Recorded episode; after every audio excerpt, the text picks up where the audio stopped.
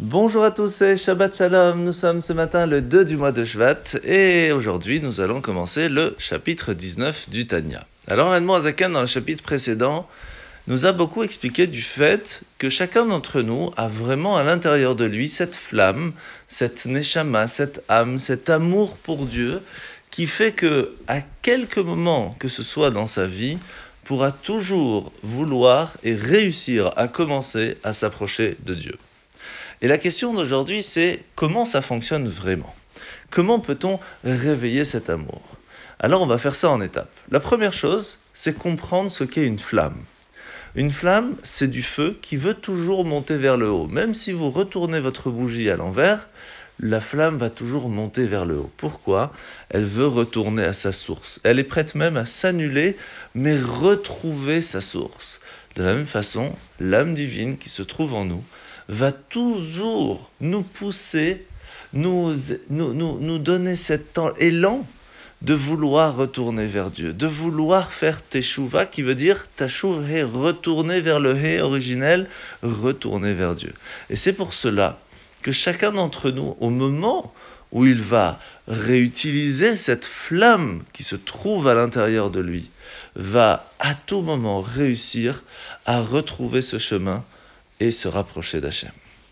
La mitzvah de ce matin, la mitzvah positive numéro 72, 72, lorsqu'une personne aurait fait une avéra précise. Alors ça peut être par exemple euh, être pas pur et avoir mangé d'un sacrifice, ou quelqu'un qui euh, jure qu'il ne connaît pas, qui n'a pas vu, qui n'a rien du tout, et arrivé au tribunal, il fait comme s'il ne connaît pas l'histoire alors qu'il aurait pu témoigner.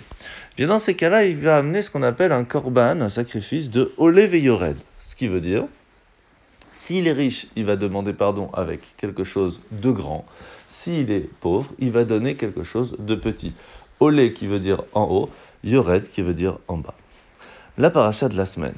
Alors bien sûr, vous savez que nous sommes à la fin de la paracha de avec les sept plaies, les sept premières plaies qui vont détruire l'Égypte. La cinquième plaie, c'était une épidémie qui va frapper le bétail des Égyptiens. La sixième, c'était une inflammation de la peau qui s'est déclarée par des cloques sur la peau des Égyptiens. Et la septième plaie, c'était la pluie de grêle. Et miraculeusement, le feu et la glace se sont réunis. Alors on sait que le l'eau et le feu, c'est l'expression des attributs divins de la miséricorde et de la sévérité. Et là, c'était unique dans la plaie de la grêle, ce mélange de glace et de feu qui se sont mis ensemble.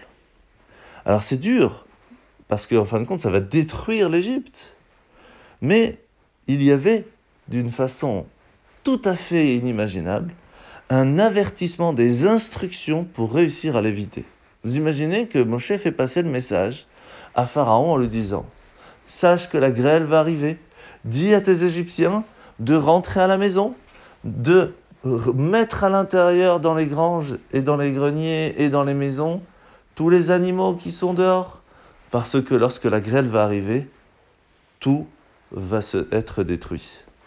Donc on voit qu'on peut très bien être strict et de la même façon être très gentil, très magnanime. Et c'est ça le message de la plaie de la grêle. Que ce soit lorsque l'on éduque, lorsque l'on parle, lorsqu'on échange, lorsqu'on partage, il faut d'une certaine façon être gentil, car c'est un petit peu la base, mais de temps en temps, on doit savoir être strict. Ce mélange peut amener une belle construction, toute une destruction. Tout dépend comment c'est utilisé. On va se temps de passer un très bon Shabbat et à demain, à dimanche.